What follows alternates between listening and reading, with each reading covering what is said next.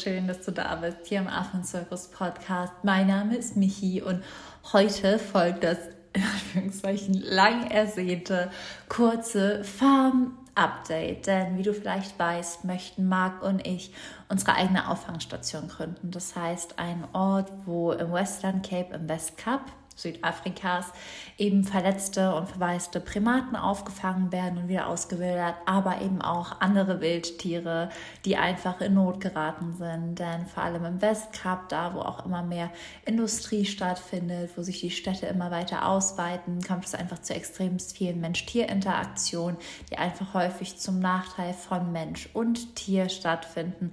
Und wir möchten da einfach einen Raum schaffen, der für die Tiere dient, wo wir Tiere auffangen und wieder auswildern abfedern können, wo wir aber auch Bildungsangebote ja umsetzen werden, um wirklich die Menschen vor Ort an die Hand zu nehmen, ihnen Raum und Möglichkeiten zu schenken, mit Schulen zusammenzuarbeiten, ein Tierkrankenhaus zu eröffnen. Also es ist ein riesengroßes Herzensprojekt, was natürlich nach und nach aufgebaut werden darf. Und dafür dürfen wir den perfekten Ort finden. Und wie du vielleicht weißt, waren wir jetzt vor ein paar Wochen Gott, schon ein paar Wochen her, wenn ich die Podcast-Folge rausbringe.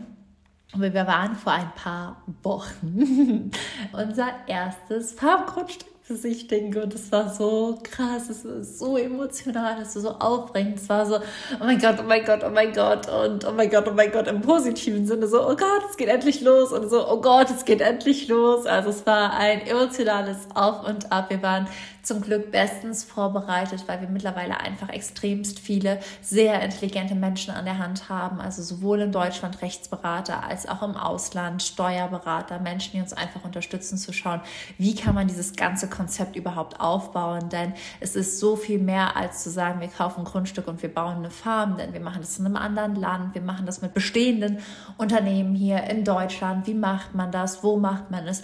Es ist ein wahnsinnig umfangreiches Konstrukt, was erstmal rechtlich und wieder steuerlich dahinter steht. Aber viel wichtiger ist natürlich auch, dass der Ort selbst passt und dass wir auf dem Ort selbst dann genau das umsetzen können, wofür wir losgehen und wofür wir einstehen.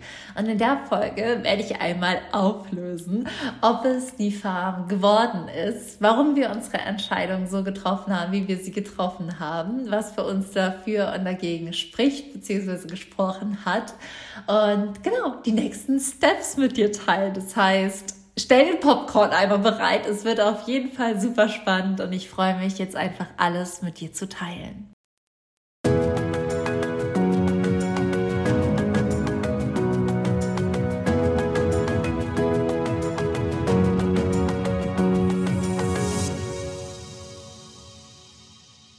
Das Intro war ja auf jeden Fall schon mal wie so ein kleiner Cliff Hänger, wie wenn man irgendwie eine Netflix-Serie guckt und dann ist Pause und man muss erstmal das Intro überspielen, um zu wissen, wie es weitergeht. Und genau, da möchte ich jetzt auch einfach mit dir eintauchen. Wie geht es weiter? Ich habe ja schon gesagt, dass für uns einige Sachen wirklich gegen diese Farm gesprochen haben, aber es auch einfach total viele Sachen gegeben hat, die für diese Farm gesprochen haben.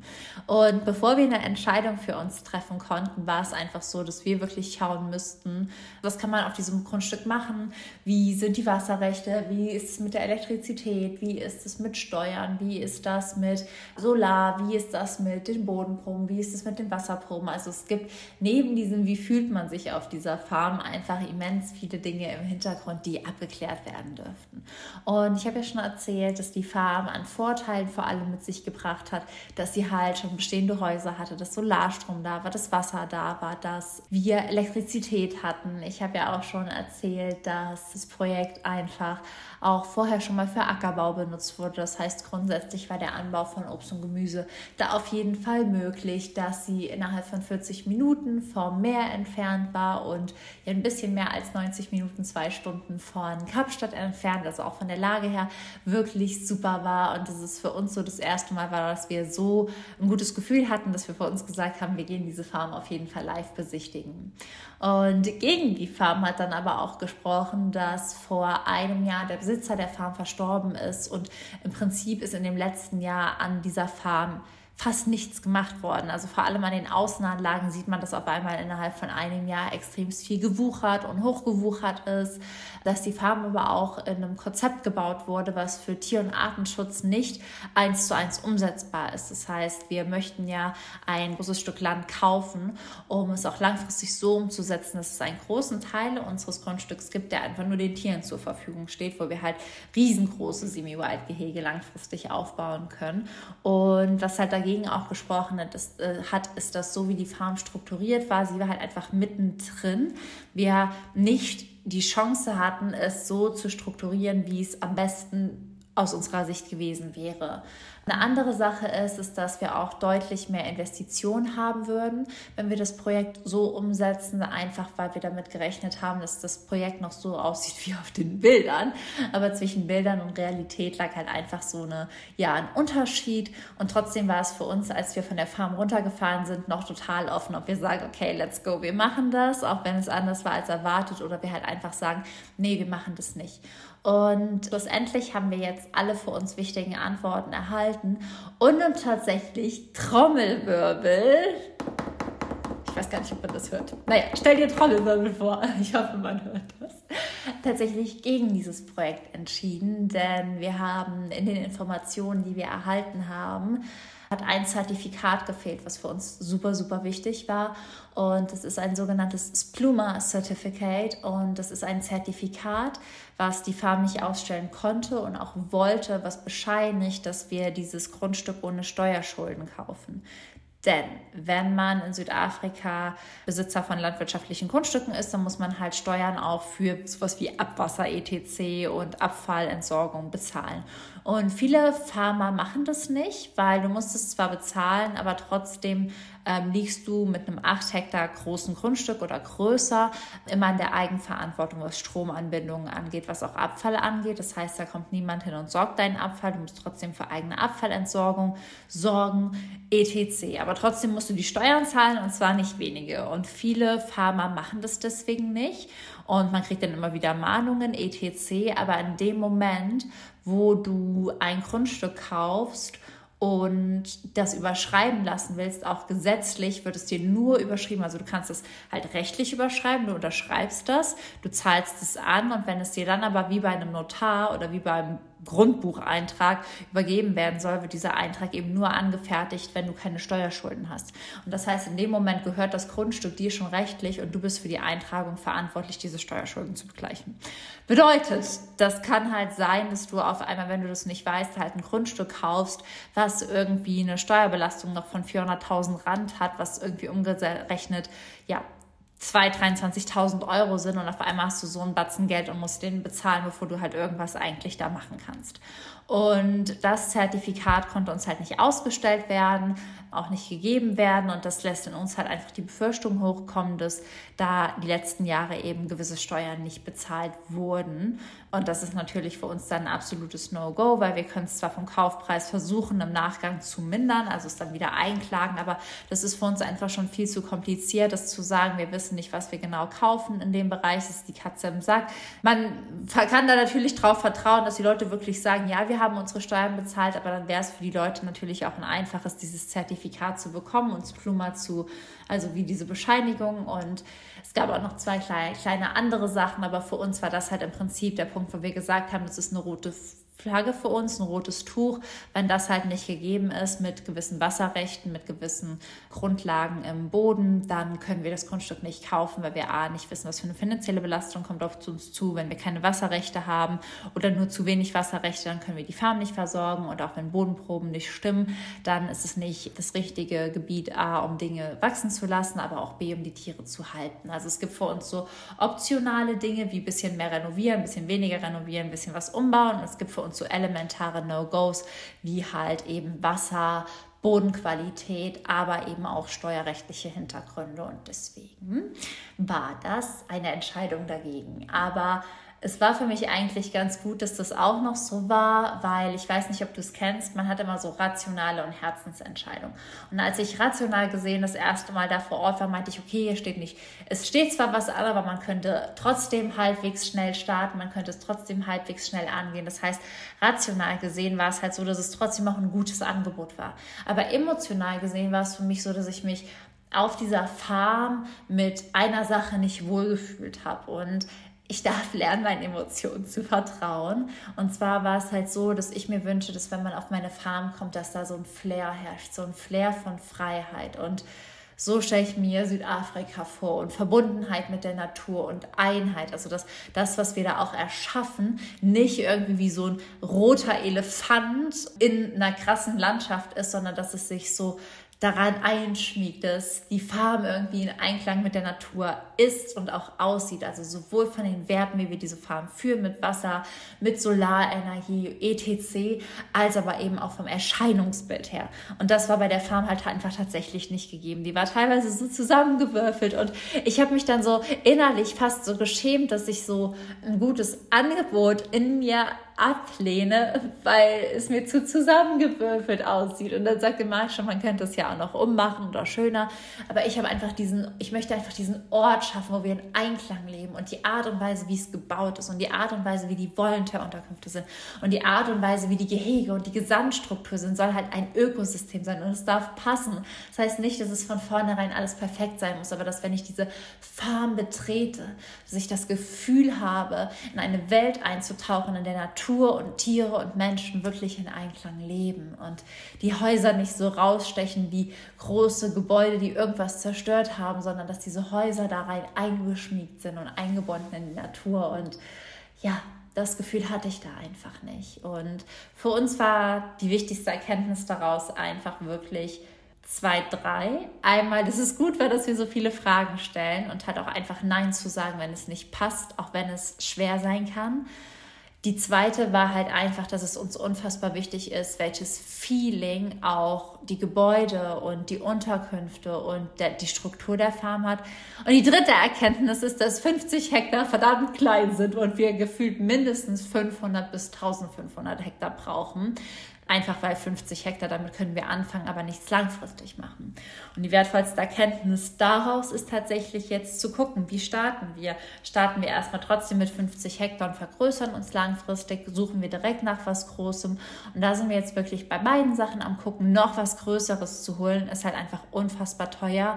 Und das wird für uns natürlich auch wieder eine Herausforderung, das irgendwie über einen Kredit zu finanzieren oder halt zu sagen, wir holen erst was Kleines, sparen halt an und machen dann was Größeres.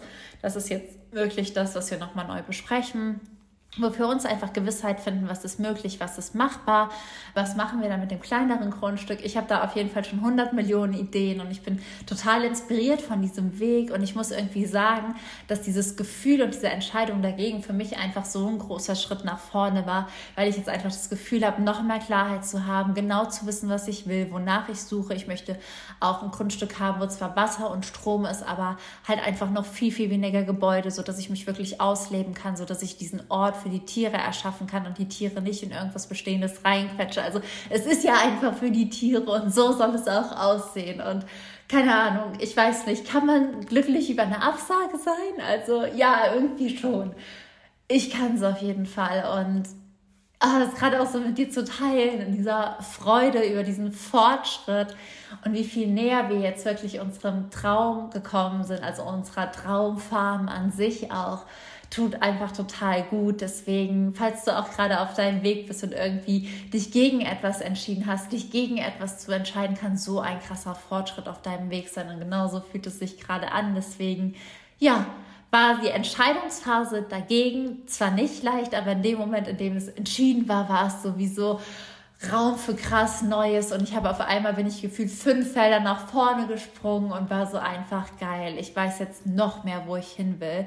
Und dieses Wissen und dieses Erkenntnis hat so viel Klarheit gebracht. Und dafür bin ich einfach dankbar. Darüber bin ich unendlich glücklich. Und deswegen sei auch du nicht traurig, dass es jetzt nicht die erste Farm wurde, die perfekt gepasst hat, sondern dass da einfach noch etwas viel, viel Besseres auf uns wartet. Es ist wie mit meinem Buch. Ich sage etwas ab, auch wenn es schwierig ist, damit einfach was viel, viel Besseres kommen darf. Und ja, das ist so das Farm-Update. Das ist so die Reise. Du wirst vermutlich noch 47 weitere Updates bekommen. Folge uns auf jeden Fall auch auf YouTube, wenn du auch mehr Bildmaterial dazu haben möchtest. Und an der Stelle auch ein Shoutout für alle unter euch, die vielleicht im Bereich Medien arbeiten, in der Redaktion, mit Fernsehen, mit Zeitung, mit Teams zusammen. Wenn du da irgendwo arbeitest, dann schreib mir super gerne eine Mail an hallo@michischreiber.de.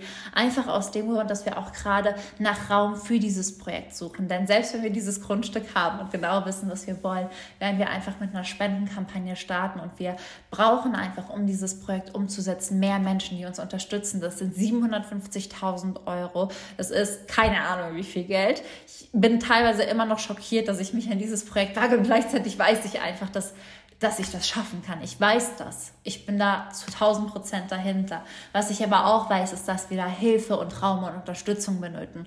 Und wenn du eine Redakteurin bist, wenn du mit Fernsehen zusammenarbeitest, wenn du jemanden kennst, der beim Fernsehen arbeitet oder mit einer Zeitung oder bei einem Podcast, dann schreib uns super gerne, weil wir jetzt auf der Suche sind, um dieses Projekt auch so viel es geht mit der Welt zu teilen, zu promoten, zu zeigen. Wenn du in einem großen Unternehmen arbeitest, wo du weißt, wir machen eh am Jahresende oder immer wieder Spenden oder ihr sucht gerade Projekte, die nachhaltig sind, die auf nationaler und internationaler Ebene arbeiten, dann erzähl den Menschen auch von uns, denn wir machen auf nationaler Ebene Tier- und Artenschutz in Schulen. Es gibt unser kostenfreies Magazin für Kinder. Es gibt Klassenpakete. Es wird so cool, dass dieses Jahr vor allem für Kids kommen. Auch in Kooperation im Fernsehen. Es wird so geil.